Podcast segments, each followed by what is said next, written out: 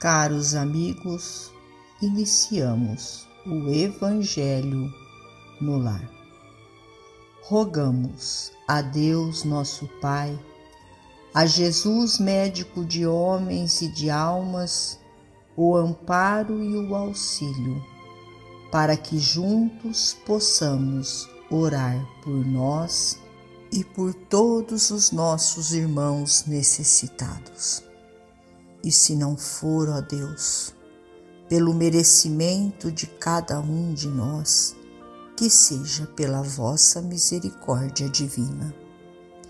E unidos nesta corrente fraterna, permitamos que os nossos amigos espirituais, trabalhadores da vitória do bem, adentrem os nossos lares, trazendo a cada um de nós a ação medicamentosa para o nosso corpo e para a nossa alma.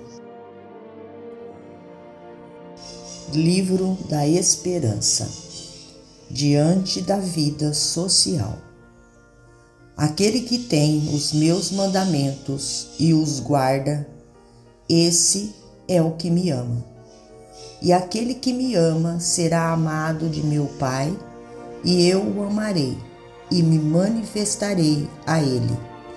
Jesus, Evangelho de João, capítulo 14, item 21. Aproxima-se o tempo em que se cumprirão as coisas anunciadas para a transformação da humanidade ditosos serão os que houverem trabalhado no campo do Senhor com desinteresse e sem outro móvel, senão a caridade. Capítulo 20, item 5. Evangelho segundo o Espiritismo. Espiritualidade superior não se compadece com insulamento se o trabalho é a escola das almas na esfera da evolução, o contato social é a pedra de toque a definir-lhes o grau de aproveitamento. Virtude que não se reconheceu no cadinho da experiência, figura-se metal julgado precioso, cujo valor não foi aferido talento proclamado sem utilidade geral, assemelha-se de algum modo ao tesouro conservado em museu. Ninguém patenteia aprimoramento espiritual à distância da tentação e da luta.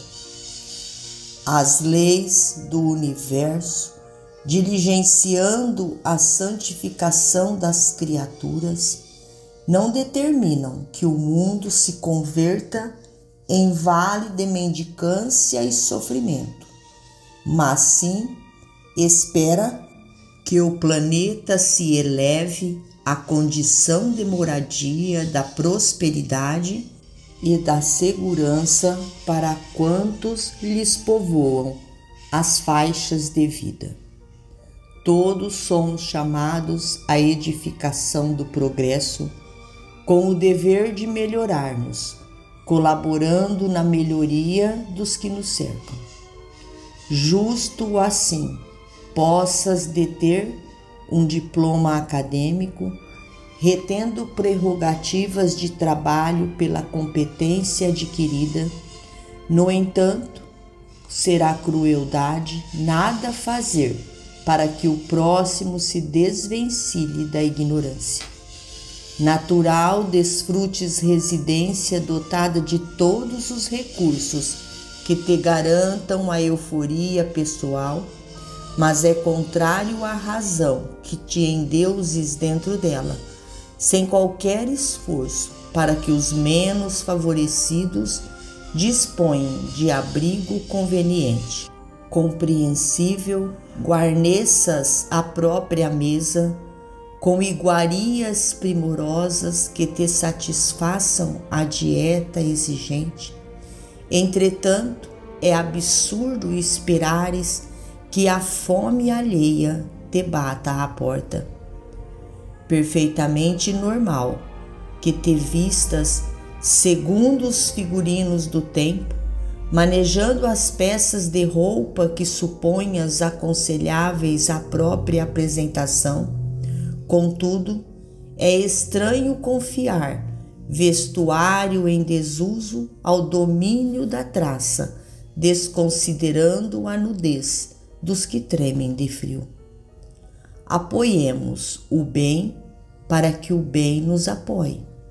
Para isso é preciso estender aos semelhantes os bens que nos felicitam. Repara a natureza no sistema de doações permanentes em que se expressa. O céu reparte a luz infinitamente. O solo descerra energias e riquezas sem conta.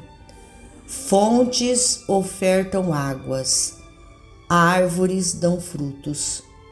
Felicidade sozinha será deserto, egoísmo consagrado.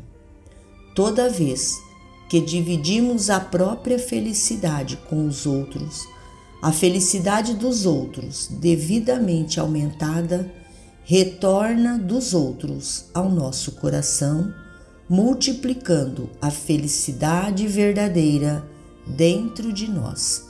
Emmanuel. Finalizamos a mais um Evangelho no Lar agradecidos a Deus, nosso Pai, a Jesus, médico de homens e de almas, a Maria de Nazaré, nossa mãe amorada, e aos nossos amigos trabalhadores da vitória do bem, pelo amparo e pelo auxílio. Fiquem todos com Jesus e até amanhã, se Deus assim o permitir.